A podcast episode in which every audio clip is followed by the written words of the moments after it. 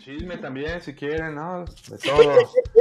Les vengo manejando de todo, de lotes, de, de barbecue tejano, de, de, todo. No, ay, qué rico. ¿Has hecho barbacoa? Sí, estoy aprendiendo, estoy aprendiendo. No más.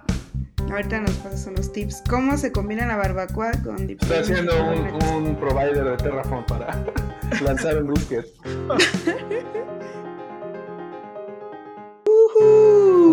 ¿Cómo están enchiladas? Pues de verdad que estamos muy contentos de que nos acompañen este día, pero estamos más contentos porque por aquí tenemos un invitado, el cual este, yo le tengo gran aprecio porque es mi paisano, de Veracruz, de Veracruz para el mundo. Tenemos por aquí a nuestro estimado Bruno, Alex Batman, Bruno Díaz. Hola amigos, ¿Cómo estás, Brunito? Eh, sobreviviendo. Ya, ya, es, ya casi es viernes. Este martes. Ya, ya casi. ya merito. Y por aquí también tenemos a Ricardo Pérez Candelas, alias el Richard. Así lo pueden buscar. ¿Qué ¿Cómo onda, estás, amigos? ¿Cómo Richard? están? Todo bien, todo bien. Emocionado de que por fin después de varios episodios tenemos un invitado otra vez. Sí, ¿Qué sí, invitado, sí. eh? ¿Y qué invitado? Qué invitado, mira. Este barbacollero, cubernetero, papá motociclista. ¿Cómo estás, Francisco? Bienvenido a Enchiladas de Bobs. Eh, no sé si has tenido oportunidad de escuchar alguno de los podcasts, si no, pues no hay problema. Pero aquí es un formato bastante sencillo. Sí hablamos de cosas técnicas, pero la verdad es que no es tal vez en lo que profundizamos más, más que en las cosas que tú quieras compartirnos, obviamente. Pero hoy estamos, al menos yo estoy muy interesada en que nos platiques de lo técnico, los retos que se han presentado para ti como una persona que trabaja en Kubernetes, porque no tienes idea de todas las personas que están iniciando, que quieren ser DevOps o que quieren pasarse al lado de infra, cómo tienen de dudas respecto a Kubernetes y que es como, algunos piensan que es una caja negra, otros piensan que es algo completamente inútil, otros piensan que simplemente no se debe implem- implementar por moda, o sea, varias cosas. Pero yo desde que te conozco tienes bastante tiempo trabajando con, con Kubernetes y creo que es una persona bastante madura en ese aspecto. Y además de cosas técnicas, también compartirnos cómo haces ese equilibrio siendo una persona técnica que trabaja con algo como lo es Kubernetes y dando soporte a Kubernetes sobre todo. Pero también tienes una vida, o sea, eres papá, te gustan las motos, haces barbacoa, nos estás contando. O sea, ¿cómo haces para equilibrar o cuáles son las cosas? Y por último, pues los tips que tú le podrías dar a todos estos chavos, sobre todo que están empezando en este mundo o que quieren hacer ese cambio de perfil. Y esa es como la intención. Obviamente, este es un espacio abierto y lo que tú quieras platicar es más que bienvenido. Pero sin más por el momento, danos una breve introducción, platícanos quién eres, Claro, en dónde estás. Adelante. claro, claro. Muchas gracias antes que nada por, por la invitación. Estoy muy contento de estar aquí. Este, pues nada, eh, mi nombre es Francisco Moctezuma Villa. Estoy trabajando actualmente en Rackspace, una empresa de tecnología aquí en San Antonio, Texas. Y pues como, como, dice, como dices Gloria, ya tengo un ratito en todo esto de Kubernetes desde que empezó tal vez. Bueno, eh, desde el 2015 más o menos lo, lo empecé a, a, usar. Este, y pues Linuxero de, de, corazón desde hace ya, ya pues yo creo que unos 20 años más o menos. Mi historia con, con las computadoras o con Linux, mejor dicho con Linux, empieza este, desde que conocí a Federico Mena, no sé si ustedes lo ubican, Federico Mena Quintero, que es co-creador de, de Genome.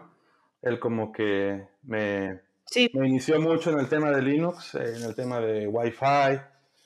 Con él creamos un GUL en Jalapa, este, de Jalapa Wireless, y ahí empecé a, a clavarme mucho con, con Linux. Hablo de, uff, no sé, estaba yo en la, Hace mucho, ¿no? hace, hace mucho tiempo. Eras un chiquillo. Era un chamaco, sí, ahí, ahí tengo fotos de cuando... ¿Cuántos años tenías? Híjole, yo creo que tal vez 20, menos. Cuando andamos en el Jalapa Wireless no. y en el, en el Jala Linux la llamábamos. Y ahí Federico, pues era el que tenía toda la experiencia, él ya estaba trabajando, me parece que en, en Red Hat, este, remotos de Jalapa, él es de Ciudad de México y está en Jalapa, allá adiestrándonos a los que nos dejábamos. y lo aproveché bastante a Federico, la verdad. Este, compartió un montón de conocimientos, este, y ahí a él me le pegué bastante y fue así como, como empecé a manejar Linux. Y pues ya de, de ahí para acá, este, pues ya me aventé, me aventé yo solo, Linux, Storage, este, OpenStack y últimamente Kubernetes. Así es. Pregunta del millón, Francisco. Claro, claro. ¿Cómo se dice? ¿Kubernetes o Kubernetes? Eh, aquí cuando hablamos, por ejemplo, con, con los clientes, eh, se pronuncia, bueno, en los congresos también de, de, Kubernetes en español, en inglés sería Kubernetes. Ajá. Bueno, así, así, así, lo pronuncian en inglés, pero también he escuchado en los congresos, eh, en los primeros congresos de Kubernetes, que las personas uh -huh. de Grecia dicen que está mal pronunciado, porque la palabra viene, viene por allá. Sí. Ajá. Sí. Entonces, sí, justo, justo había escuchado eso, que es una, una palabra griega, uh -huh. ¿no? Algo así. Uh -huh. Entonces, la, la, verdad no sé cómo se diga realmente. Pero acá en Estados Unidos, cuando, cuando hablan de, de, Kubernetes, es Kubernetes. Oigan, Como yo ustedes tengo... lo quieran decir, amigos. Ajá. Yo, yo, tengo una duda. Este, ¿Tengo que ser de Veracruz para ser bueno en Kubernetes? Porque tú y Gloria, Francisco, son buenísimos. ¿Qué, ¿Qué, tienen ahí? Este. Ya es la pura fama. ¿Es la pura fama? es la pura fama. Venda humo.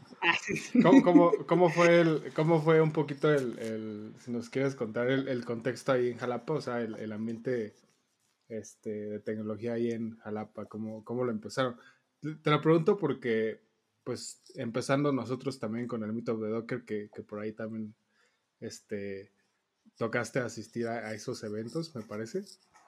Este, pues la comunidad en Ciudad de México, por ejemplo, era muy, muy buena, ¿no? Sí, claro. Este, ¿cómo, cómo, cómo empezó esa parte? Porque aparte, o sea, comunidad era eh, jueves o martes de, de Meetup de Docker y veías, este, afortunadamente y, y, y muy chido a muchas personas conocidas, pero también siempre le caían personas nuevas y muchos chavitos. Sí. Y era muy padre, pues te, te, veías que la chela y que la pizza uh -huh. y al final, ¿no? A mí me gustaba mucho. Sí. Sí, sí, sí, o durante también. Pero, ¿cómo, cómo fue esa, esa, ese ambiente tech ahí en Jalapa cuando te tocó estar por ahí? Pues yo creo que mucho de eso lo, lo promovió Federico y también este, eh, Miguel Ángel, no recuerdo su apellido, uy, me va a matar. Eh, él organizaba el GUL, eh, el GULEP se llamaba, se llamaba GULEP, y era como que un congreso de Linux era el más grande de México, de hecho, y se hacía en Veracruz. Este, ahí iba Gunnar, a mí me tocó que, que fuese a hablar Gunnar varias veces, Gunnar Wolf, yo creo que muchos lo ubican, el Pop, este, obviamente Federico, tuvimos también en Veracruz, tuvimos a Miguel de Icaza varias veces. Entonces, ese, ese grupo de usuarios de, Linux de Veracruz, que lo organizaba Miguel Ángel, este, promo, promovió mucho el uso de Linux en Jalapa y en Veracruz. Y eso nos ayudó muchísimo a, las personas que estábamos ahí. Yo creo que por eso también se fomentó tanto el uso de Linux en esa zona. Y pues ahí, ahí viene Gloria también, ¿no? Empujando fuerte. Pero gracias a, a, estos, a estos grupos de usuarios de, de Linux y a, a, estos, este, también había console en, en la Ciudad de México, ¿no? a todos esos me los echaba yo de, de estudiante, todititos. Y este, así fue como, como me fui clavando en, en, el rollo de Linux. Y pues ya en los GULEPs locales, este, en los GULs locales en Jalapa y en Veracruz, este, ahí compartía yo lo que podía cada, cada vez que podía y este, pues no sé, daba alguna platiquita de lo que estaba haciendo, no sé, tonteritas así de 15, 20 minutos, pasaba a cada uno y explicaba más o menos lo que hacía. Y así fue como fue creciendo un buen esos, esos ghouls. Me acuerdo que nos reuníamos en una, este, en Jalapa se, se toma, muy, Jalapa y Coatepec es muy cafetero, esa zona, y nos reuníamos en, en, un lugar, este, que era de los, uy, de los cafeteros, era un salón muy bonito, muy grande, de los cafeteros, nos los prestaban. Alguien del, del GUL trabajaba ahí y pues estaba súper padre. Ahí nos reuníamos también varias veces. Entonces así fue como, así fue como fue creciendo este Linux en, en esa zona de, de, Jalapa y Veracruz. ¿Esos en qué años eran, este Francisco? No sé, sería 96, 99. Ah, no. Wow, no, no inventes. Uh -huh. Órale. O sea, sí es hace mucho, porque, a ver, 96. o sea, no, espérate. Luego, lo, sí. luego, luego ofendiendo a la Luego, gente. luego con la agresión de a los mayores. Sí, ah, no pues, imagínate, No, pero te ves súper imagínate, joven, Luna Francisco. Wolf era, este, ahora sí, de, de, los que iban ahí, pues no sé, fueron dos, tres veces, este, y los que le aprendíamos bastante, con él, y Federico igual, Miguel, o sea, teníamos a personalidades bien grandes ahí, cerquitita, junto a nosotros, y pues yo absorbiendo de todos ellos, ¿no? Qué chido, sí, sí, sí. Eh, Te pregunto lo de la fecha, porque pues yo también soy de Veracruz, pero eh, eh, por esas épocas, digo, en esas épocas todavía estaba yo creo que en, la prepa, pero no tenía tanto acercamiento tal vez a, a ese tipo de comunidades. Sin embargo, me gustaba igual las computadoras y todo, y yo fui a un Conalep, digo, antes de que todos hicieran memes del Conalep, ah, pues ahí yo iba Tú al los Conalep. provocaste. Entonces, este... hasta el momento ningún embarazo no deseado, dice. Este, entonces, mm, para los chicos que nos estén escuchando y quieren una prepa, el Conalep es buena onda. Este, entonces no recuerdo eso, fíjate, pero qué curioso porque a pesar de todo eso, eh, me parece que, bueno, a dónde quiero llegar con este punto es que no importa como hacia qué camino te tomes para llegar a lo que te gusta o realmente para seguir lo que te gusta, ¿sabes? Porque es como, por ejemplo, tú llegaste a través de las comunidades, yo honestamente a través del canal que tenía laboratorios y la verdad es que dos que tres buenos maestros entonces fue como, creo que, que, eso se me hace bien interesante porque platicas anécdotas de, güey, hicimos reuniones en unos lugares de estos de los cafeteros, porque sí, Veracruz es una cafetera, y los citadinos ya nos están diciendo, este, pichos provincianos, pues sí, sí, señores, sí, señores, este, sí, pero me refiero a que eso no importa, las condiciones en las que se dé a veces, obviamente algunas propician más las situaciones que otras. Sin embargo, como que a veces si quieres algo como que te llama la atención, no dejas de perseguirlo. Exacto, ¿no? exacto. Y, y, ya nada más para remendar un, uno de mis comentarios, el organizador de los GUREPS se llama Miguel Ángel López Hernández, para darle su reconocimiento. Ya, perdónalo, Miguel Ángel. Yo sé que nos escucha. Y él, él es. ah, está en Ciudad Juárez, al parecer, en su LinkedIn. Pero bueno, saludos a, al buen Miguel Ángel. en esta estanqueada sí. rápida de LinkedIn. Eh, Yo creo que lo que nos.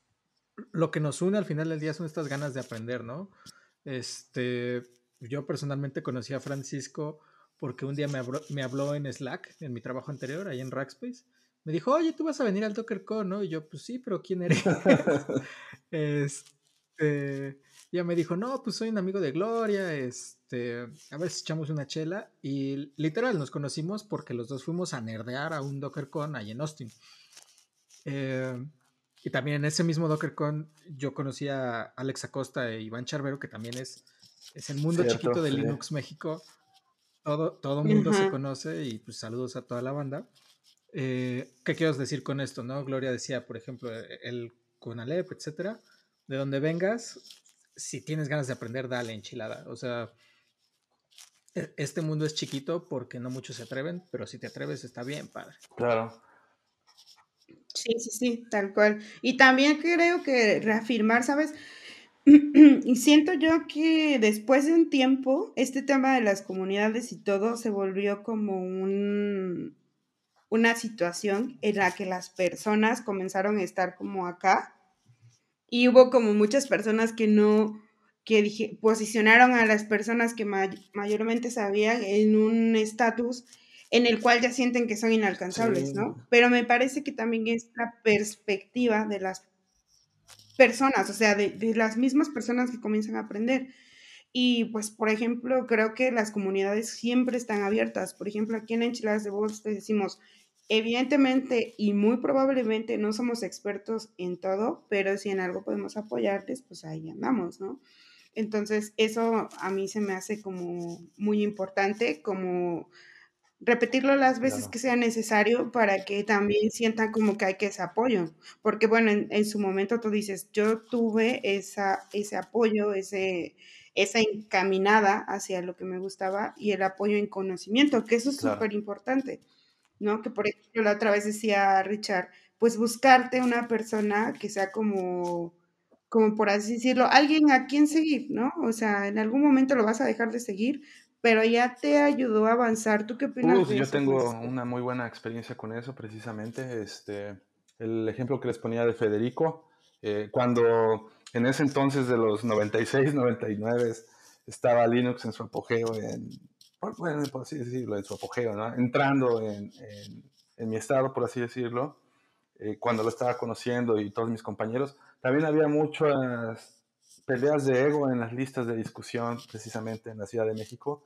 Este, me acuerdo que Cofradía era uno de los, de los sitios que más leía diario y estaba súper, súper entretenido, aprendías un montón eh, con todos los posts que hacían, este, bastante gente muy, muy inteligente, pero también se ponían buenos los comentarios, había muchas luchas de, ahí de egos de quién era el más inteligente, ¿no? Este, a mí lo que a mí lo ¿Cuántos cuántos Linus cuántos Linus mexicanos, ¿no? Y a mí lo que me, me, gustó mucho de trabajar con Federico es de que precisamente él era como que lo contrario en que no, no te pendejeaba, si se puede decir la palabra.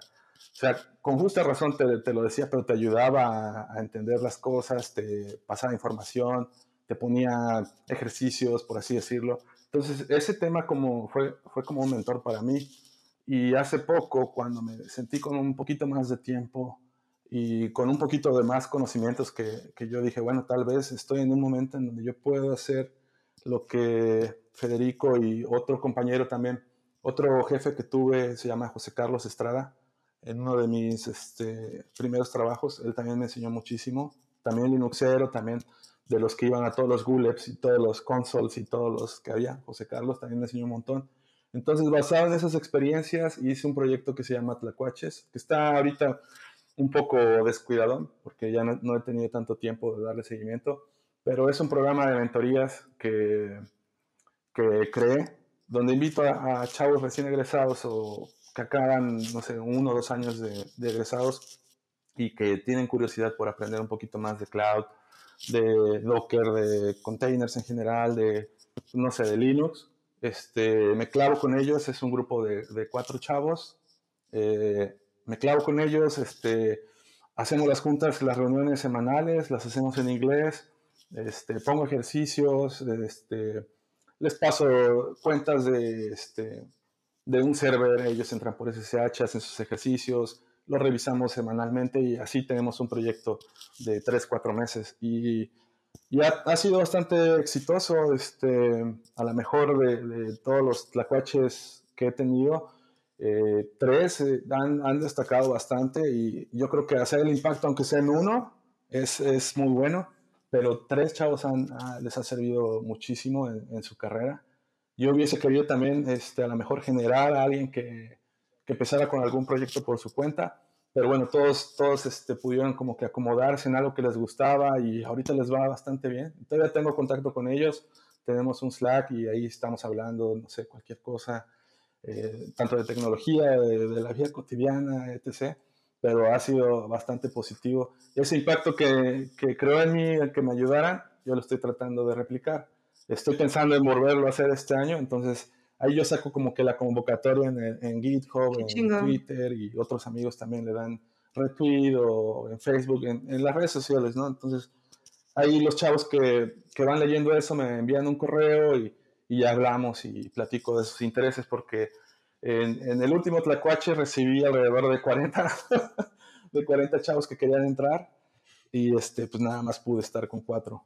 Y dentro de esas pláticas invito a otros amigos que están en el mundo de la tecnología, entran con nosotros en, ese, en esos pequeños espacios de una hora y nos dan una plática de algo de lo que están haciendo. Entonces es, es puro, ganar y aprender. Padre, oye, chido. pues te, va- te van a llegar más ahorita porque lo vamos Claro. a tuitear también en enchiladas. ¿Cómo, cómo, cómo es el proceso de, de, de, pues, de- de admisión? O, que- o nada más juntas a cuatro y ya. No, Y así eso es algo muy importante, no, es totalmente gratis. A las chelas del maestro. Es totalmente gratis, lo hacemos por, por un Zoom y este y nada, tengo, tengo ahí un par de cuentas de, de, de- de cloud providers y yo les paso unos servers y ellos se loguean, etc. Entonces, este, es totalmente gratis. El proceso de, de selección es, este, pues real- realmente yo hablo con ellos, por, hago una llamada por Zoom y más o menos veo en dónde están o hacia dónde van y si veo como que es algo con lo que yo pueda contribuir a ayudarles, este, pues entran, ¿no? Y pues también depende de cómo los veas, si realmente quieren aprender o hacia, hacia dónde van caminando su rollo, ¿no? Qué chido que hagas Está- ese filtro, ¿eh? Igual y este, estoy hablando de más por Gloria y Richard, pero pues te adoptamos uno o dos tlacuaches que sean tlacuaches enchiladas, ¿no? Tlacuache enchiladas. Ay, no. ¿No? Pensé en los tlacuaches, que ya sé que ayuda mucho al planeta, pero me dan. Este, pero sí, desde luego. Sí, de hecho, me parece, si no mal recuerdo, que en algún momento tú me platicaste ese proyecto, Francisco, y te dije que sí. Pero según, bueno, lo que yo entendí es como que esa vez justo fue cuando se paró un poco. Bueno, porque ya no, ya no se le dio seguimiento. Pero, o sea, eh, hay algo muy importante que dijiste, ¿no? En lo que a mí me, me, en la manera en la que me apoyaron y lo que yo tuve para poder crecer Ujú. es algo que estoy intentando de replicar. Y yo comparto muchísimo ese sentimiento. Es como, como y, y lo de las entrevistas, porque tú ves luego, luego cuando una persona eh, te dice las cosas que quiere hacer con, con bastante conocimiento de lo que quiere hacer, ¿no? Entonces, ese filtro se me hace súper bien y estoy completamente de acuerdo en el hecho de que a mí me pasa lo mismo. O sea, es como yo crecí a través de los meetups, pegándome por aquí, por allá, y agradezco muchísimo esas, esas eh, conversaciones que tuve en peditas. O sea, digo, el alcohol, digo, ya eso era un extra, ¿no? Es, es como un hard skill, pero este, pero de verdad que yo aprendí muchísimo. Y eso es algo que a mí, digo, a través de este podcast, a través de lo del meetup, de lo que a través de otras situaciones, me gusta apoyar, ¿no? Entonces cuenta conmigo y dijera Bruno con Brunito y Claro, digo el Richard, estoy órale, segura que sí. también. Y si no, lo obligamos. Sí, O sea, lo Sí, de obligamos. hecho, de hecho para eso se hace esta, o es como de las máximas de- del podcast. Y, y sí está muy chido porque yo, en- yo en algún momento hace como un año y medio o, o dos años hice algo así, o sea, lancé una convocatoria así en redes sociales de, oigan, voy a dar pequeños cursitos para quien quiera aprender así como lo básico de, de programación. Este, y lo chido, este, es que en ese momento le cayó un señor, así era un señor, este, Ahora, ahora. pues ya tenía familia, ya tenía niños. Y me dijo que, él- que él, este. Dice no, Francisco, señor- de mí no vas a estar hablando. Señor Francisco, Un, un señor, un señor más viejo. Nah, no es cierto. un, un señor, o sea, o sea, este, pues me, me, me, refiero a un señor, este, pues ya con una trayectoria en su vida, ¿no? Si era más grande, de hecho. Este, y me dijo, no, pues sabes qué es que yo me dedico a, al mercado, soy este, soy comerciante de, de los mercados, pero un amigo me dijo que, que, este, que, que estabas dando este curso y pues le quiero entrar. Este, yo no sé nada de programación, pero quiero, pues quiero aprender, ¿no? Y eso como que me dio una lección a mí de que pues es que no, no es, no es este, no hay edad primero para, para poder aprender. Este, y aparte, pues la, la neta me gustó mucho la actitud de ese señor porque les dejaba así pequeñas tareitas. Y, y obviamente él, este, pues le fallaban muchas cosas, a lo mejor no entendía ciertos conceptos, que, que yo trataba de, de ser lo más explícito posible, pero también lo estaba haciendo para eso, precisamente para aprender a, a explicarle a alguien, porque eso también es un skill que no muchos tienen. Este, pe- y, y la verdad es que me Sí. aprendí mucho de él, o sea, de, de su vibra, de, de- de la energía que tenía, de, este, de decir, pues es que yo no sé, yo no fui a la escuela, pero quiero aprender y, y pues órale, ¿no? Y di, di como tres clases y la verdad súper, súper, este, atento el señor, ¿no? Así como, como, como quiero aprender.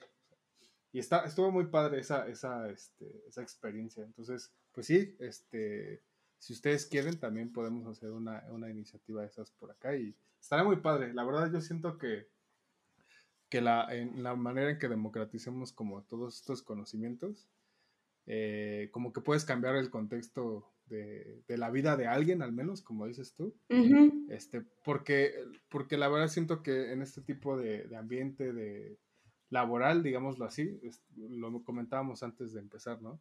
Hay mucho, mucha chamba, pero hay pocos ingenieros y poca gente capacitada.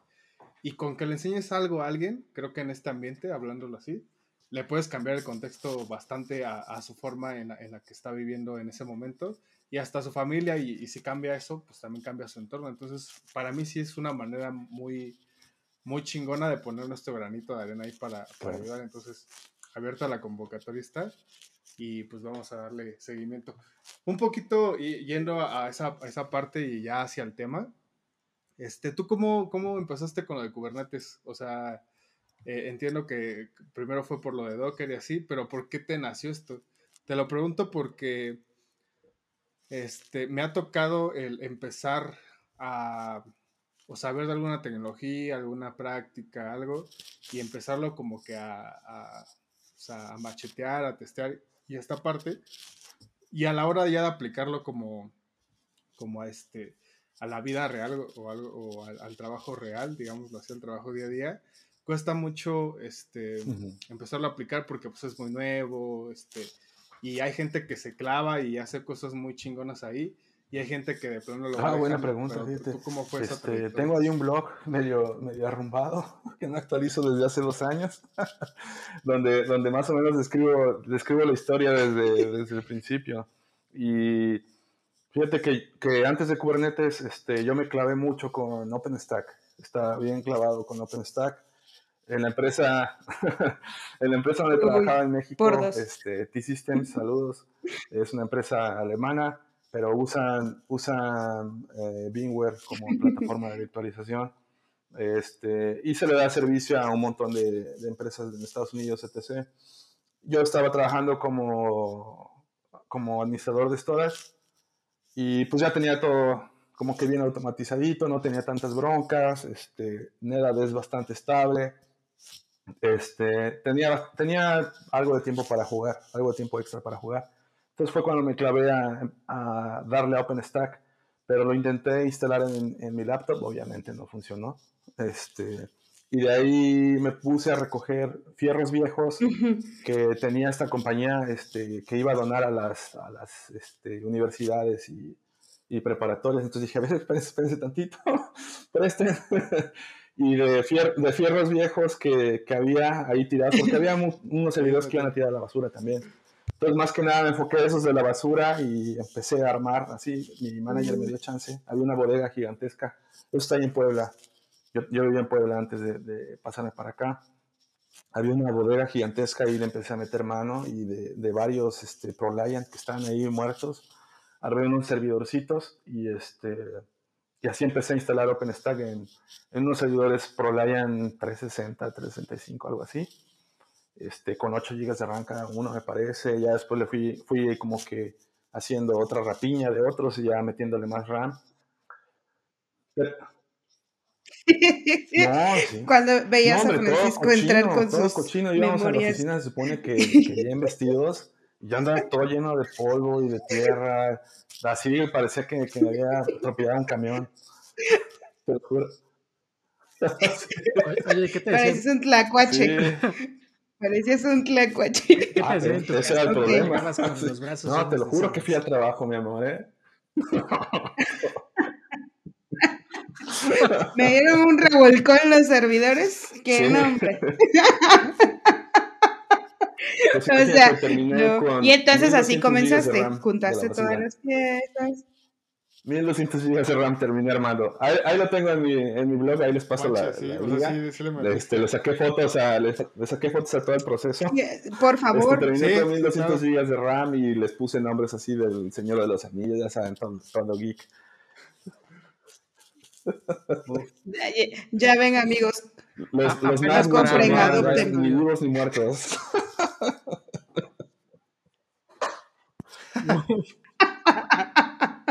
No Pero- pero manches, me qué imagino- Me chido. imagino cómo llegaste a esa cantidad, así. De repente No, la se- RH se llegó fue la- y, ¿Qué pasó? Aquí Ya no entre funciona nos, mi este, se fue la luz varias veces en esa nave industrial porque tenía yo todos los servers en chinga, así como que... Yo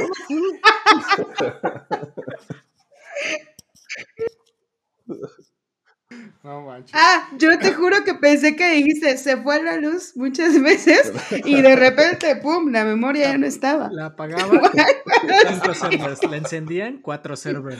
Bueno, eso también... Cuatro también- exacto. Y- y-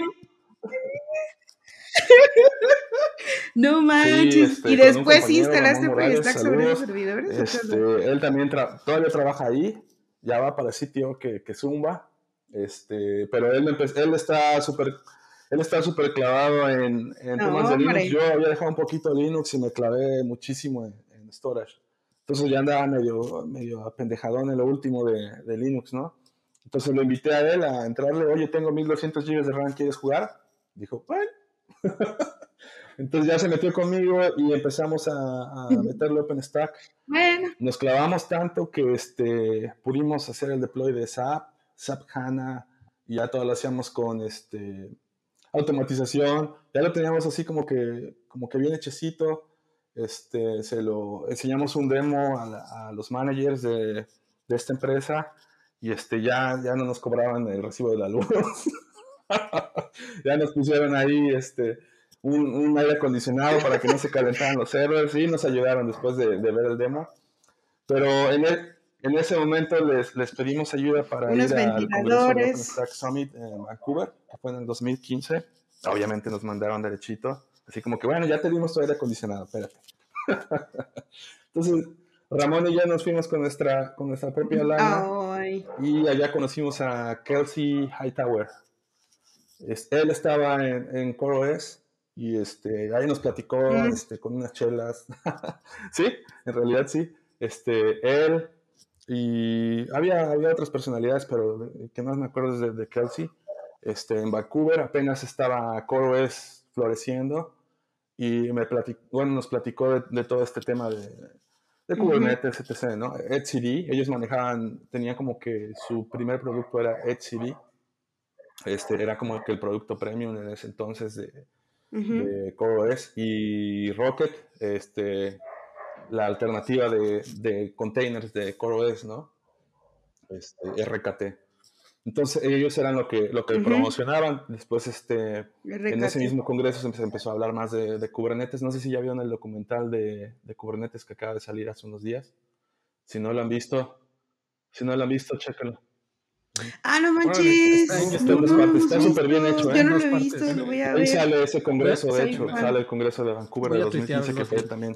No un parte de aguas, porque el parte de aguas fue, fue en un DockerCon antes en San Francisco, Órale. pero en, Vancouver fue donde empezó a tomar como que mucho, mucho poder. Sí, mucho más forma, este, mucha más gente lo, empezó a conocer. Sí. Y OpenStack era ahí el monstruo, ¿no? Eh, Kubernetes estaba así como que en la esquinita. Entonces así fue como, como me enteré yo que existía Kubernetes. Y regresando de Vancouver, ya desfalcado, sin lana, este, fue como le empezamos a meter a este laboratorio que teníamos de OpenStack, le empezamos a meter Kubernetes. Entonces empezamos a usar Bootcube, en ese entonces empezamos a usar Bootcube. Ah, Este, ok. y pues nada, así fue como empecé con, con Kubernetes y empecé a dejar OpenStack para meterme más con, con Kubernetes. Y en ese entonces fue cuando hice las entrevistas con, con Rackspace, que una anécdota bien, bien, este, ahí media, media locochona fue que en, en Vancouver, por ejemplo, no sé si ubiquen, bueno, tal vez no, a James Denton, que es este, el dios de, el dios de Newton, por así decirlo, tiene un libro de Me suena, me suena. Ajá. Ah, sí, sí, sí, ese, sí, ya sé. summit. Ya sé Ajá, quién es. Por Claro. parte de Rackspace, estaba firmando Rackspace. libros de Neutron, lo estaba regalando. Y yo hice, hice una hora y media de, de cola para, para que pudiera regalar el libro y me lo firmara. Eso fue en junio, julio del 2015 en el, en el Congreso. Entonces ahí apliqué para, para Rackspace regresando. No me acuerdo Ujú. si fue exactamente ahí o regresando. Este, pero después de eso apliqué. Y en, que fue en abril del siguiente año ya me sentaba yo junto de James Denton. Así, ¿qué hola? Qué chido, Órale, no manches. Sí, porque es el de. Estaba en Rackspace, ¿no? Este. Sí. Ajá, me acuerdo que por ahí también Mm, no, este Francisco Araya, no sé si lo conozcas. Fue también eh, a ese Open Stack Summit y justo también se trajo un Bueno, libro firmado no es por el creador, es- de, es- de es Newton. Digo, para las enchiladas que escuchan, este, bueno, Estaba muy cañón. es como, pero es, fue como uno de los más fuertes, o bueno, muchos la admiraban. Digo, para los las enchiladas que nos están escuchando y dicen, ¿qué es Open Stack? ¿Qué es esto? Y así. Ajá, Pues justo está- esa era la pregunta. Ujú. Este, ¿cuál, cuál es la, eh, eh, tú que lo viviste muy, muy de cerca, cuál es la diferencia entre OpenStack y Kubernetes para todos los que nos andan escuchando, viendo? Híjole, esa es una, una pregunta muy, muy fuerte y muy larga. Bueno, Sí, sí, no, eh, OpenStack eh, lo- en resumidas cuentas. OpenStack lo podrías ver como este, el Eh, cloud No, no tanto. provider eh, de la nube privada, ¿no? Algo como AWS o algo como Google Cloud, pero en tu nube privada, por así decirlo, ¿no? Si quieres usar OpenStack. Y Kubernetes es más, Kubernetes es más, eh, no sé, eh, application, application as a service, es un orquestador de Un orquestador. contenedores, este, son como que mundos distintos, tal vez este, resuelven a, lo mejor las mismas cosas ya con KubeVir, Exacto. pero bueno, es como que la... Muy distinto. Sí, OpenStack es un Pero sí son diferentes. Aparte. Yo, yo quisiera, eh, como, es que sé, Francisco, que Ah, la verdad sí nos escuchan como personas que están muy como comenzando, y yo quisiera de- decir como, como a mí me lo explicó Francisco, Francisco fue como la persona que me explicó el tema de OpenStack, porque justo yo comencé con la curiosidad de, oye, ¿cómo se hace el cloud? Esa fue mi duda, y yo comencé a aprender más OpenStack, y Francisco me dijo, OpenStack es un API, o sea, es software, que te permite crear virtualmente una computadora. Me dijo así. Entonces tiene un API que te da, por ejemplo, virtualmente lo que representa la red, lo que representa el cómputo, lo que representa el storage. Y Kubernetes, enchiladas, es más algo que no orquesta infraestructura como tal, sino más bien orquesta lo que pones arriba de esa infraestructura, en este caso contenedores, ¿no? Pero al fin y al cabo, ambos son software. Eso, eso es como, los dos son softwares y los dos tienen APIs, pero uno se dedica a la infraestructura y el otro se dedica a orquestar lo que está arriba de esa infraestructura virtual, por así decirlo. Entonces, este, digo como en términos más, tratando de ser más términos humanos, ¿no? Pero, este, me gustaría agregar a lo que estás diciendo, Glo. OpenStack yo lo considero más complejo que Kubernetes por mucho. Este, pero yo, o sea, igual personalmente. Eh, y Kubernetes ahorita está mucho más vivo. O sea, tiene, yo siento más comunidad. Si, si van a, si son alguien que solamente tiene Google, este, con, quizás puedan empezar con Kubernetes, con un eh, micro, Minikube. Microcube, ¿o cómo se llama? Me olvidó. Y este, Minicube, correcto. Minikube. Y, y con su computadora, ¿no? Quizás si, es, si tiene 16 GB de RAM, si es un medianita, ¿no? Eh, OpenStack si van a necesitar probablemente al menos unas Raspberries, algo un poquito más de hardware para poderlo probar. Oye, Francisco, y siendo que tú traes todo exper- esta expertise de Kubernetes desde antes, ¿no? Desde antes que ya fuera esta moda y, y este producto mucho más maduro, ¿tú hacia dónde lo ves que va? Híjole, ¿Qué le ves eh, en el a futuro? lo mejor no. Un nicho que, que yo creo que, que va a pegar o que, que se va a usar mucho es este, el tema de facilitar correr los workloads ah, de Machine Learning sobre el cloud y ahí es donde va a entrar eh, Kubernetes, este, ya usando GPUs y tal vez en el Edge, también en, Edge se pueden usar GPUs. Entonces yo creo que, que va a orientar, un nicho muy grande va a ser ese. Hay, hay varios, ¿eh? Este, pero yo creo que uno, uno de los más importantes eh, es ese. Yo, yo tengo, bueno, he estado experimentando así con, con, yo siempre soy de labs, siempre que quiero aprender algo, tengo que hacerlo, no, no lo aprendo. Entonces, este, estoy jugando con un Jetson Nano que, que, tiene GPUs. Un Jetson Nano es como una Raspberry nada más con, con GPUs. Este, está súper chido. Y con eso estoy jugando y aprendiendo de, todo eso, como, como Docker jala, este, o Containerd, ¿no? Este, jala las propiedades del GPU, cómo lo, está, cómo lo consume Kubernetes, cómo lo consumen los containers. Este, cómo, cómo presentar un API para un desarrollador que quiere hablar con un GPU, ¿no? Entonces, todos esos labs, así como que para aprenderlos, los, los, hago yo mismo. Entonces, yo creo que hacia, hacia allá va, a lo mejor estoy equivocado, pero yo creo que hacia, hacia facilitar o hacer un, un Google Cloud portable, privado, etc.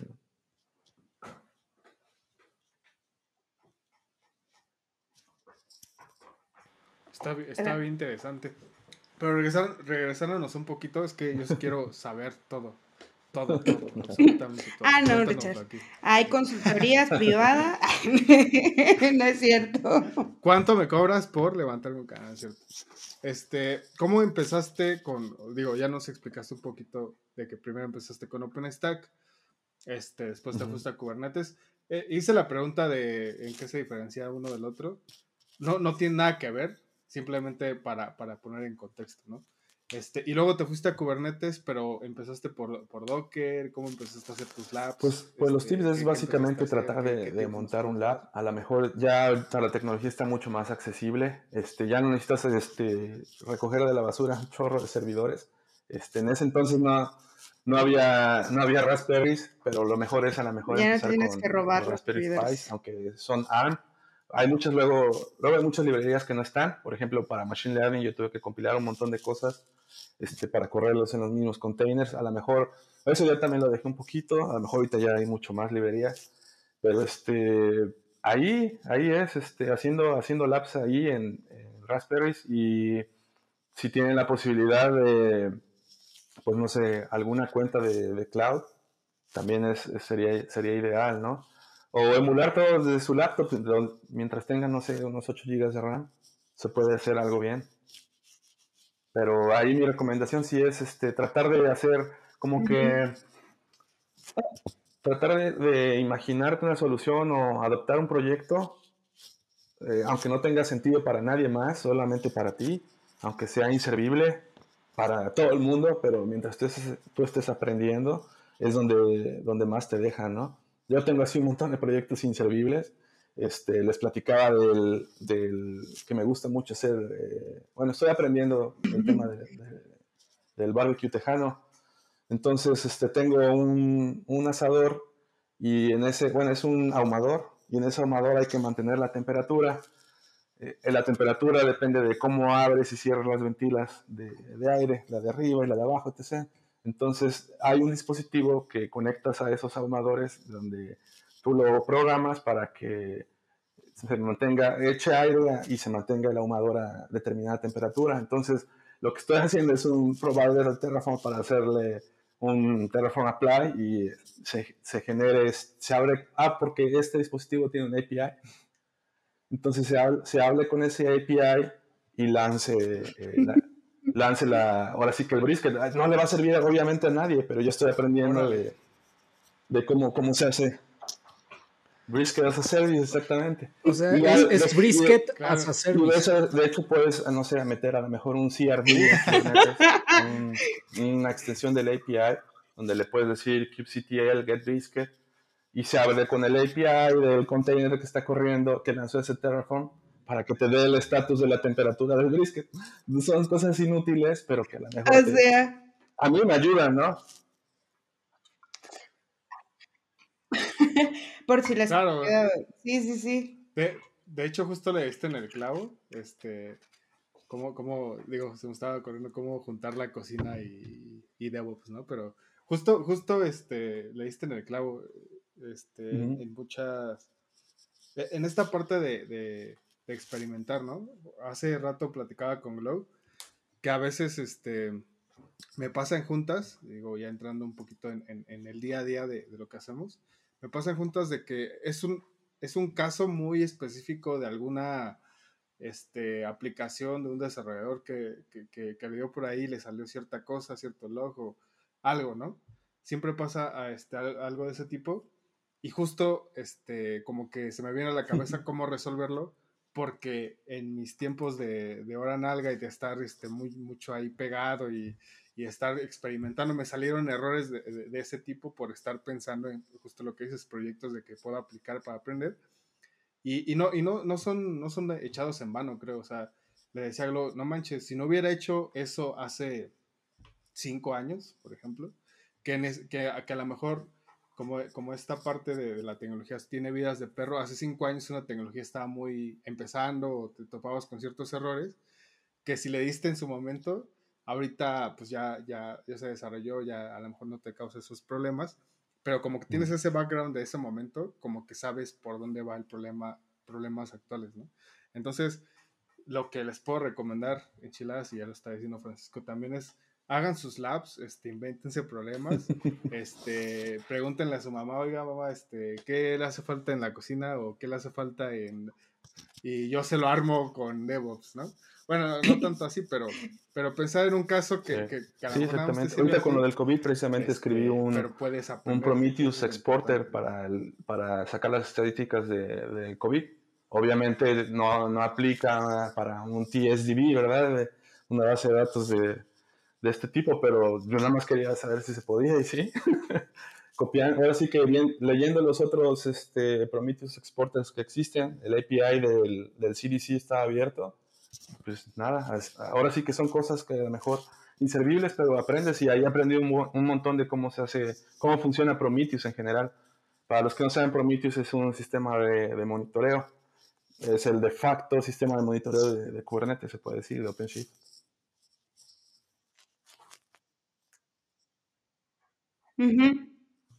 Sí, sí, sí. También sí, eh, fíjate que eso está bien chido, ¿no? O sea, como lo que volvemos al tema, ¿no? Como que cuando te gusta algo y así, eh, le comienzas a, a, tratar de, pues, de replicarlo, ¿no? hacer tus laboratorios.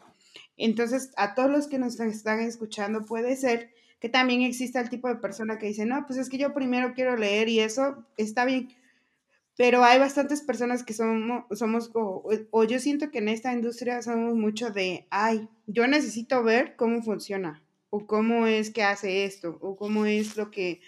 Entonces, yo creo que para saber todo eso o entenderlo desde, nuestro, desde nuestra vista, por así decirlo, tenemos que hacer eso, ¿no? Como hacer laboratorios y tú dices, no, pues seguramente los que nos escuchan, no manches, yo aquí no tengo ni un ahumador. Más bien, no se trata de eso, ¿no? O sea, se trata, es como de, tú tienes ahí seguramente simplemente algo como que, no sé, tu laptop y puedes, si usas Windows, puedes instalar, por ejemplo, ah, pues quiero saber qué es contenedores. Pues ahí tienes tu Docker Desktop, ¿no?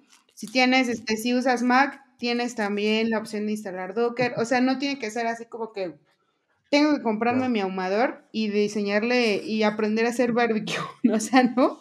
Pero es más bien como que ustedes desde la trinchera que estén, por ejemplo, muchos seguros son desarrolladores. Yo era desarrolladora cuando comencé a usar Docker y me comencé a interesar por la parte de, cómo hacer cloud, pero era más bien como la curiosidad, ¿no? De decir, ay, pues es que siempre que suben a producción algo, este, pues siempre dicen que falla o que pasa algo, pero quisiera ver por qué, ¿no? O quisiera ver cuál es lo complejo de lo que de lo que ellos están haciendo para yo poder entenderlos y ayudarlos, ¿no? Entonces, puede ser desde lo más simple y básico, como decía Francisco, hasta lo más que ustedes se quieran volar. Y como bien dices, ¿no? Algo que tenga utilidad para ti, o sea, para, para ti y, eso. Entonces, pues la verdad es que, que, que, o sea, como que siento muy padre lo que dices, Francisco, porque es como este, ya te iba a decir, tú ya tienes un montón de años y sigues con la misma llamada. es cierto, ya, ya estás bien viejita, no es cierto, es broma.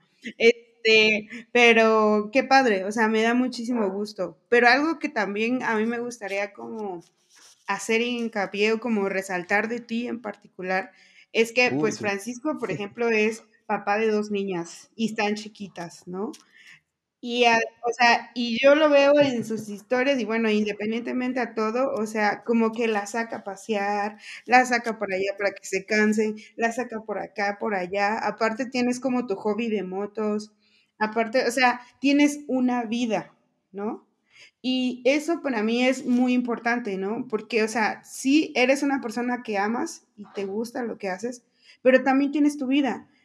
Llegaste, supongo que a algún punto en el que tu trabajo comió tu vida y llegó tal vez un punto en el que tu vida comió tu trabajo. ¿Cómo llegaste a ese equilibrio de, es que, o sea, yo te admiro por el hecho, no solamente que eres bueno técnicamente, sino que también al menos me parece ser un papá que realmente le dedica tiempo a sus hijos y están chiquitas. A ver, aparte, dedicas tiempo a tus hobbies. O sea, aparte, haces barbecue. Entonces, ¿cómo llegas a ese punto de equilibrio? O sea, a mí sí me da mucha curiosidad porque muchos de los que nos están escuchando van a pasar por eso. Entonces, decir un día, ah, yo escuché que un alguien pues dijo que sí, a lo mejor la pasó un tiempo un poco desequilibrado, pero hizo algunas cosas o ah, intentó algo o pasó por una experiencia y pudo equilibrar. Por eso, este, pues no sé, a lo mejor. Pues, mm, como que yo, yo, siento que no he encontrado el, equilibrio, no sé si algún, algún día se encuentre, ¿no? Es como que un constante estilo de afloje también. Eh, trato de, como que ya ahorita que pues tengo más años, ya pasé por mucho más cosas, este, trato como que sí dedicarle un poquito más tiempo a, la familia. hubo un tiempo donde, donde estuve súper clavado en las computadoras y ahorita con, con las niñas pues es, es, distinto, ¿no? Y con mi esposa pues también. Este, pero no sé, hay veces que, que, sí, ellas están, están por allá súper aburridas y yo tengo que estar en la computadora y, y, pues ni modo, tienen que, tienen que aceptarlo y, y así es, a, a, lo mejor un fin de semana completo pero pues también hay, hay momentos donde tengo el tiempo para estar con ellos y ahora sí que, que lo aprovecho al máximo. Pero pues no sé, ese, ese, balance yo creo que ya te lo va dando la experiencia y también sabe priorizar, ¿no? Este, el trabajo es súper importante y, y, a veces sí tengo que, dejar a la familia un poquito de lado para clavarme en el trabajo, concentrarme en lo que estoy haciendo. Y pues cuando, cuando sale eso, pues ya te sientes súper súper bien, a lo mejor aliviado y, le dedicas el tiempo que resta a tu familia. No sé, ese es un balance difícil tal vez de encontrar, pero este, pues ahí estoy en la, en la lucha como, como todos los, los, papás, ¿no? En tecnología. Este, es, es bien difícil y, y, yo creo que ninguno lo tenemos resuelto. Eh, a lo mejor se, se, nota luego en las historias así que comparto que estamos súper divertidos y todo el rollo, y a lo mejor al, siguiente día estoy en un prioridad 1, 20 horas en la computadora, pero pues eso, eso no se ve, ¿no? Y, y, me la paso bien quemado en la semana. Ya, ya es muy poco eso, la verdad. Este, ya en la posición que, que estoy actualmente, en esta compañía no, no, pasa tanto, pero sí pasó este, en algún otro tiempo. Afortunadamente ahorita ya, ya no estoy, sí estoy en on-call, pero ya está como que mucho más ligera la carga en ese sentido cuando hay que sacar el trabajo hay que sacarlo, pero yo creo que es un, constante, una constante búsqueda de, del equilibrio. Yo creo que ninguno lo tenemos resuelto para, los que trabajamos en, en, IT, ¿no? Pero hay que estar como que conscientes de, de, los chamacos. A lo mejor yo soy, a mí, no sé, a mí me da, a mi familia nos da de comer la tecnología, pero yo soy de las personas que está en súper contra de la tecnología en los niños. y, y y me da, la verdad, a mí me da así como que mucha tristeza. No sé si ah, eso es otra que, cosa. Que los niños, no sé, se junten en Navidad y estén todos con sus dispositivos. Mis hijas no tienen acceso a nada más que a la televisión, pobres. Este, y muchos me, me, dicen que a lo mejor se van a retrasar en el aprendizaje, este, porque muchas actividades también te las mandan en la computadora, en la escuela. Entonces digo, eh, o en el iPad, ¿no? este, yo digo, pues eso lo aprenden en un fin de semana, no te preocupes, les dejo el iPad y, van a aprender a usarla en, dos días, o sea, no, no tiene sentido que, que, estén haciendo las tareas ahí. Este, yo sí las, las tengo a lápiz y papel, porque yo siento que todavía, todavía están muy chicas para, para estar con eso. No sé, a lo mejor es mi perspectiva y sí invierto mucho, mucho de mi tiempo en, en que no estén usando tecnología. Entonces ahí sí se nota, a lo mejor en lo, que has visto en, las historias que comento, que pues vamos a caminar mucho, me gusta a mí mucho hacer hiking, entonces este, hacemos mucho caminatas y eso me ha ayudado bastante. También las chamacas se prestan a, caminar, entonces, pues, no sé, ahí, ahí es como, como le voy haciendo.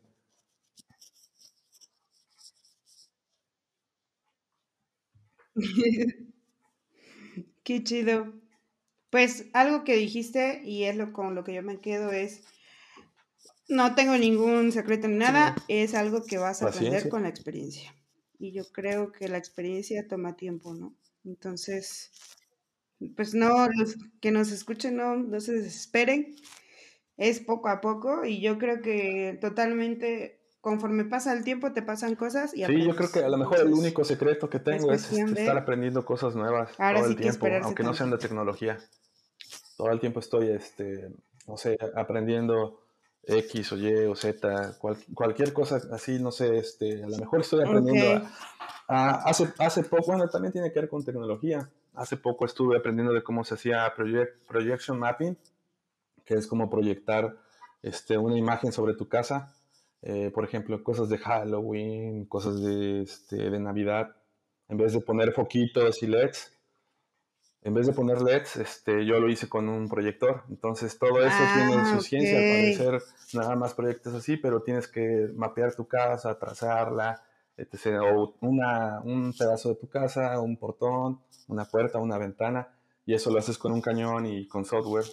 Entonces siempre estoy tratando de aprender este, cualquier otra tontería y así mi, mi cerebro se, pues también se, se mantiene activo.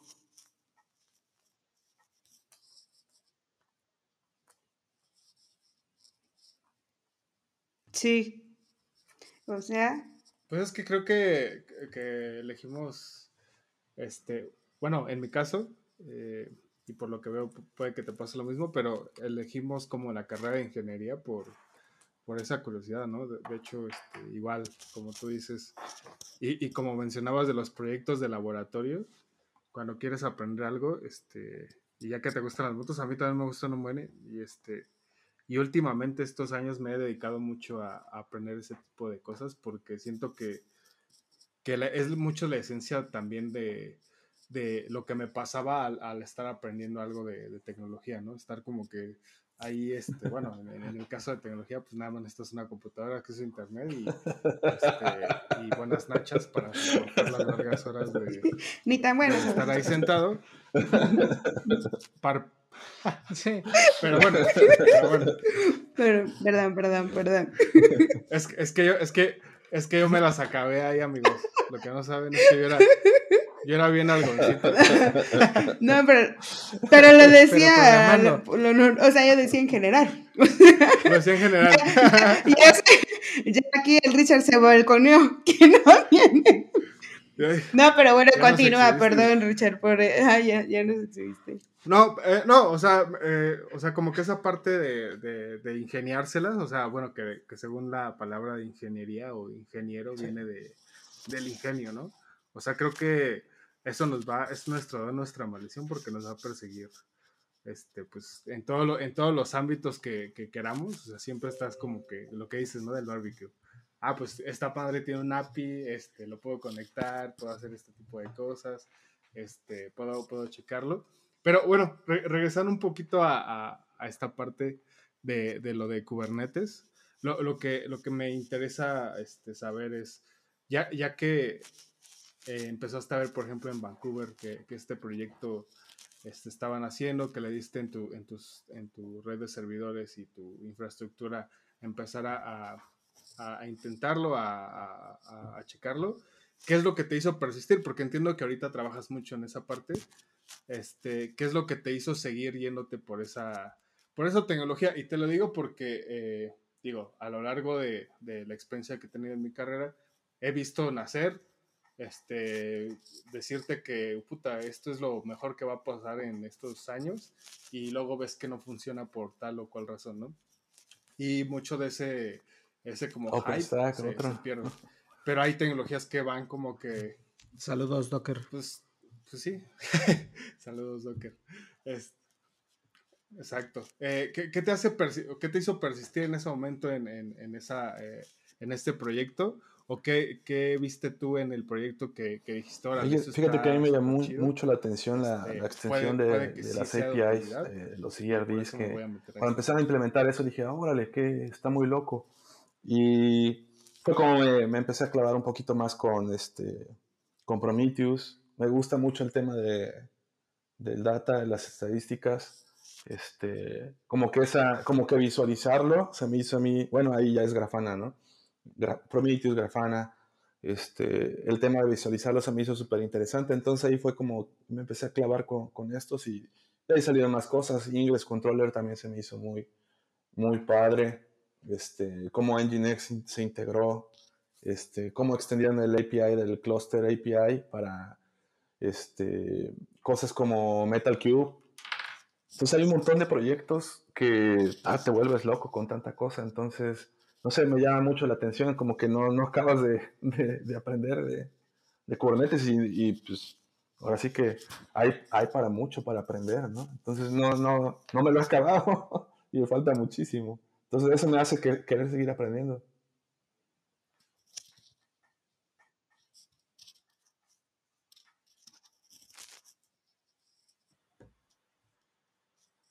Claro. Y, y, en su momento, ¿cómo, ¿cómo te fue en el...? A, a, mí me gustaría... Ah, perdón, Bruno, dale. nada más rápido, igual para todas las enchiladas eh, que están comenzando con esto. Yo recomiendo mucho, métanse a Cloud Native Foundation. Ahí viene que es Prometheus, que este, por dónde pueden empezar a aprender sobre esto. Eh, también la Linux Foundation, por supuesto. Eh, no se van a perder allá adentro. Allá adentro están todos. Este es un mar de cosas dentro de Kubernetes, etcétera. ¿no? Perdón por la interrupción, Richard. No, dale, esta, sí, justo esa parte y, y esos, eh, esas fuentes que dice Bruno sí son muy, muy, están muy padres. Pero bueno, lo que te quería preguntar yo es cómo te fue en tu primera implementación. O sea, ¿qué, qué dijiste? Puta, sí, por aquí era, por aquí hay que, este, hay que este, mejorar en esta parte, porque obviamente, eh, justamente esa es la experiencia, ¿no? La famosa experiencia que decimos, en, en, donde te das cuenta que a lo mejor en el, en el demo se ve muy chido, pero en, la, en, en aplicación, aplicaciones en, proyectos de, de, de, la vida real, digámoslo así, este, de, de repente tienen ciertas complicaciones. Una, una parte eso y cómo y, y, cómo, y cómo este fue esa, no sé si a ti te tocó esta parte de evangelizar o, Todavía. o decir, esta, eh, este proyecto nos puede servir para esto, porque eso también es un choque, y sigue siendo un choque estar en proyectos en donde todavía como que lo, lo tienen así. Este, en, en, la parte de Kubernetes, eh, bueno, en los labs, pues bien desanimado, ¿no? Porque este, nada funcionaba al principio. En esa, en esa parte? Pero, pero lo, lo, bueno de los labs es que lo haces y lo destruyes y lo, lo vuelves a hacer. Entonces, no sé, a las 100 veces que, que, lo intenté funcionó. y como que ha, ha, sido así mi método de aprender a prueba y error. Y bueno, ya cuando, cuando finalmente funciona, ya, ya entendiste cómo, cómo está por dentro, tal vez, ¿no? Eh, en mi primera implementación a nivel producción con, con un cliente, afortunadamente salió bastante bien. Ya tenía ya mucho más conocimientos, ya había destruido unos 500 labs. Entonces ya entendía yo mucho más de, de, de, todo. Obviamente cambia porque pues ya son ya es un data center bien, ya, ya son servidores bien, ya hay este, balanceadores, este, ya son cosas eh, con más de cuidado, reglas de firewall, etc. Entonces a lo mejor todo eso mete un poco más de complejidad pero pues en el tema de Kubernetes pues ya lo tenía afortunadamente dominado y, salió bastante bien, fue una buena experiencia y pues todavía lo seguimos haciendo con, con algunos otros. Va cambiando también, va evolucionando el producto, este, dentro de la, misma- la misma empresa donde trabajo, entonces también hay que irse adaptando a, a los cambios que, que el management decide, ¿no?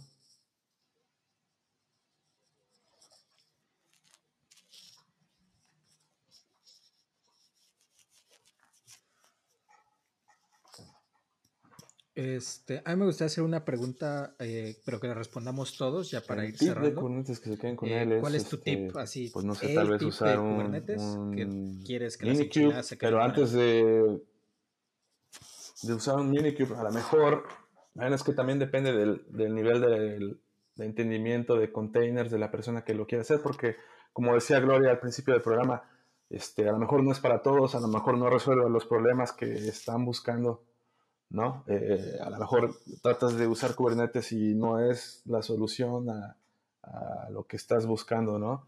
Este, pues no sé, la mejor manera tal vez sería tratar de, de hacer un pequeño lab y la mejor sería un Minikube, ver cómo, cómo funciona a grandes rasgos, este, pues tratar de hacer labs, labs y destruirlos, eh, crearlos, otra vez hacerlos. eh.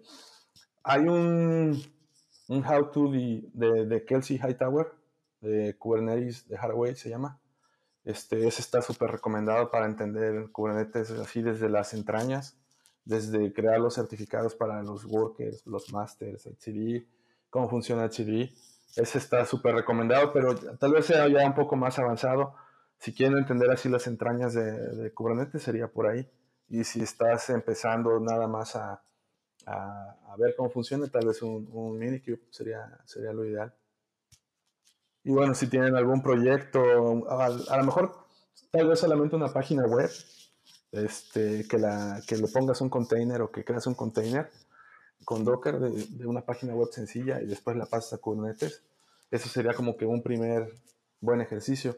Es lo que hice precisamente con, con los tlacuaches. Este, empezamos a hacer un Docker image de un HTML súper básico, lo metimos en un Nginx, este, hicimos un container, hicimos el build del container y ya después lo, lo, lo pusimos en Quay, me parece en ese entonces, o en Docker Hub, uno de esos dos, y ya después lo, lo jalamos en un, en un Kubernetes.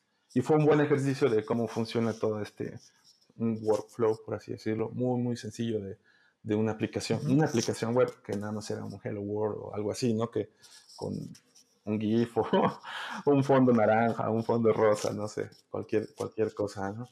Pero es un, un buen, es el Hello World de, de Kubernetes, por así decirlo.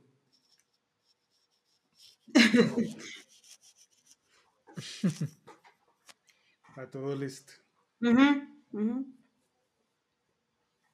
Sí. Bien, entonces. Y ¿Tú, Glo, agregando un poquito a la, a la. A la. Ah, perdón. Sí, agregando un poquito a la, a la pregunta de Bruno. Este, y, yendo un poquito por lo que estás diciendo. eh, ¿qué, ¿Qué tipo de proyectos sí son muy viables para usar Kubernetes? ¿Y qué tipo de proyectos eh, no lo, lo harías?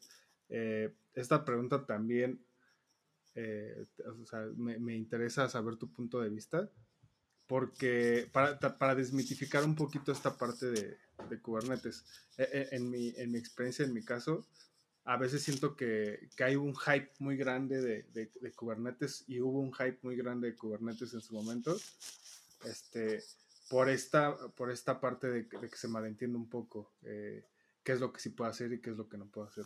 He escuchado miles de, o sea, no miles de casos, pero he escuchado muchos casos en donde a lo mejor el, el- el tipo de, de- de situación o de proyecto, pues no, no se, no se mm, pintaba para usar en Kubernetes, ni siquiera en contenedores, pero este pero como que por forzar esa decisión, pues lo, lo hicieron Pues de esa como manera. y dices, por el, por el hype, igual, Entonces, ¿tú- tú podrías pensar que, que proyectos? enterprise o productos, Pues, mejor dicho, ¿qué productos enterprise, eh, no deberían de correr en containers.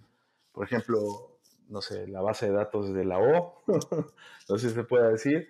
Este, se supone que ellos no deberían de correr en containers, ¿no? Como ah, se, decía hace tiempo, pues ya, ellos ya tienen todo su suite en, containers y ya lo puedes hacer también en, en Kubernetes. Igual SAP es lo mismo, ¿no? Este, cuando un monstruo que, que, es basado en memoria va a correr en Kubernetes, pues también ya lo soporta. Entonces, pues no sé, yo creo que también mucho depende del caso de uso y de, de, lo que se esté pretendiendo hacer.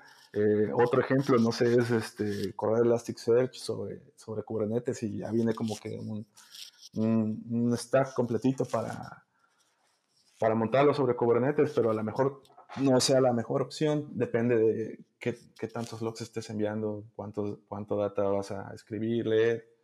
Entonces también depende mucho del caso de uso de la solución. A lo mejor para algo pequeño es ideal, pero algo enterprise, un, un IFK ahí no, no aplica, ¿no? Entonces, yo creo que depende mucho de eso. Depende mucho de eso, de, a lo mejor el arquitecto que, está, que está dibujando la solución. Pero sí, no, no, todo, no todo es sobre, sobre Kubernetes. Digo, a mí me gusta mucho el proyecto, pero no, no es para todos. No es, no es una solución genérica, ¿no? Para las aplicaciones modernas.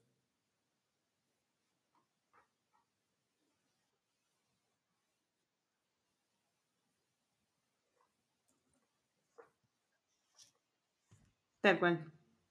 Pues. Eh, ahora, sí, Brunito, perdón, creo que No, no te preocupes. Pues.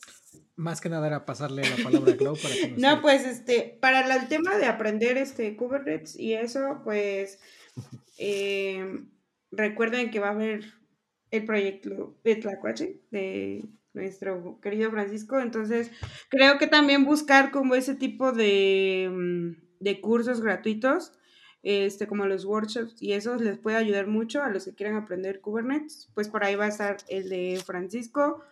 Este, también la comunidad de Docker, este, vamos a comenzar a dar cursos justamente más orientados para los desarrolladores que quieren aprender Kubernetes. Eh, entonces, ahí también obviamente les estaremos avisando. Entonces, mi consejo, porque a mí así es como me funcionó, pues es como todos los cursos gratuitos que puedan tomar y que ustedes vean que vayan afines a lo que ustedes buscan, pues denle, ¿no? Porque yo creo que sí hay varias comunidades que, ofrecen ese conocimiento. Entonces, eh, pues denle porque así van a tener una persona a la que le preguntan de que, oye, no me sale esto, y no sé qué. Entonces, si están realmente interesados, creo que, lo, lo, van a lograr, ¿no? Este, y ya que ustedes tengan ese conocimiento básico y si realmente les interesó, ya pasarse, ¿no? Como a cosas más profundas, como lo que mencionaba Francisco, ¿no? Tal vez el, el hardware de, de, Kubernetes o a lo mejor ya instalar con Qdadmin este, eh, un clúster de Kubernetes para entender cómo es que se atachan los nodos, cómo se comunican, etc. Y ese sería como mi punto de vista. Y pues creo que realmente vuelvo a lo de si te interesa, lo, lo vas a hacer, o sea, lo, lo vas a intentar y, y, lo vas a, pues a querer hacer, ¿no?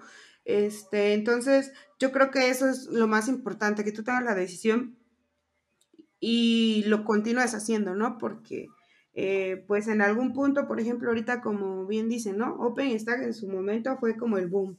Ahorita ya no lo es tanto, de hecho ya algunos vendors ya lo, lo patearon y todo, sin embargo, en su momento ayudó a aprender muchas cosas y ahorita Kubernetes es el boom, pero no sabemos mañana, pero no, eso no quiere decir que no lo puedan aprender. O sea, apréndanlo y eso les va a dar pie a la nueva tecnología que venga a reemplazar a Kubernetes o a otra cosa o los va a llevar a otro lado. Entonces, simplemente échenle ganas y pues recuerden que hay comunidades que los pueden apoyar, o sea, en México realmente las, las hay y pues no tenga miedo de preguntar y no tenga miedo de aprender. Y pues bueno. Y entonces, ¿tú? ¿Qué pasó? Mi estimado Richard. ¿Tú? Un, yo un que, perdón. Para ir no, es que yo, que yo, yo más bien quería saber este de su hobby de las motos, eso me interesa mucho. Eso, pero eso ya, ya luego puedes platicar ahí con, lo que quieras. con así de, Oh, de enchilada. Sí. No, digo, eh, está, está, sí, está muy chido. Deberíamos de aplicar DevOps a las motos. no, pues yo creo que sí. Pero bueno, para, para, ir cerrando, este, Francisco, este, ¿qué, cuál, ¿cuál es o en qué andas chambeando ahorita? ¿Qué es lo que te emociona en un futuro de, de Kubernetes o, que ves en la tecnología. Digo, venimos pasando por dos, casi dos años de, pandemia, no, no, hubo muchas, bueno, sí hubo conferencias este, de comunidad y, no, no hubo tanto esta comunidad que la neta, o sea, siempre es, es este, comunidad presencial, porque sí hubo en línea, ¿no? Pero no se siente, creo que igual, en mi opinión. Pero, pero ahorita yo ando este, sigo aprendiendo de, de, este, Machine Learning, de este, este un poquito de TensorFlow eh, y jugando con el, proyectos ves por ahí que con el Jetson Nano. Eso, eso, es lo que ando haciendo en, tiempos libres, ¿no? Por así decirlo. Yo creo que, como, como les comentaba hace rato, a lo mejor por ahí, por ahí va eh, un pequeño nicho de, de, todo esto. Es en lo, en lo que me estoy clavando.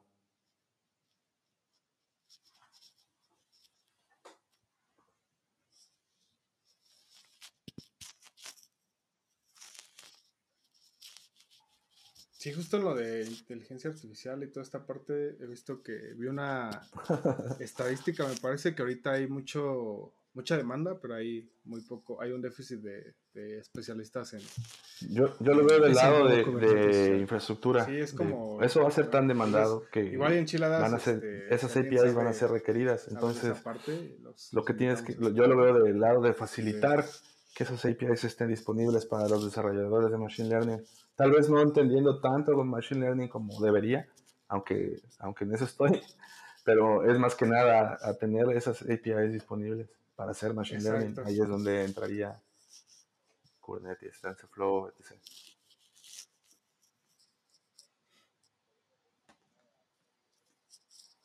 Eso.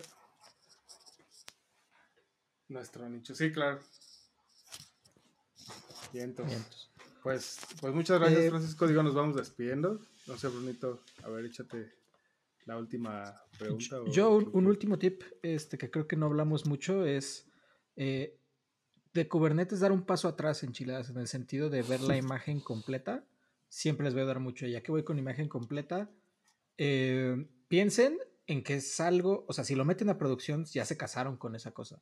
no hay nada que lo sustituya en ese sentido. No, no es como de método servers y ya.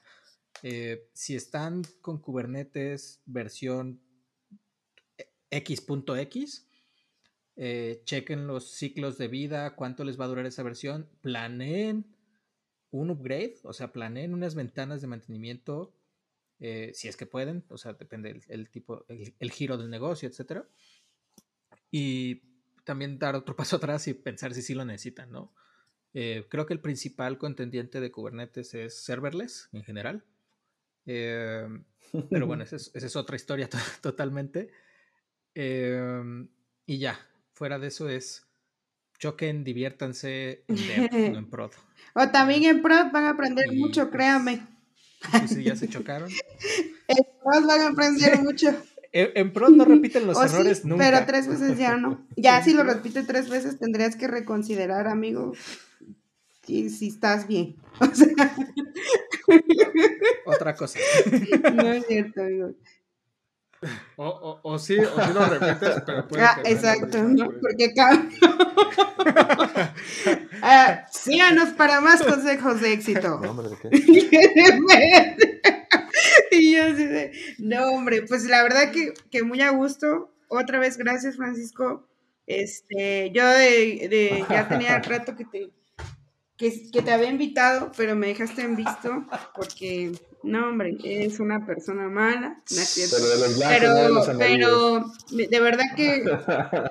Manda una foto le voy a, le voy a, la clave va a ser para que, para que, se para que muerda el tlacuache. Así. Elotómetro. Entonces, bueno. cinco elotitos a este episodio. En el elotómetro. Cinco de cinco, bien. Elotómetro. El otómetro. Eh, el, cinco elotitos en la.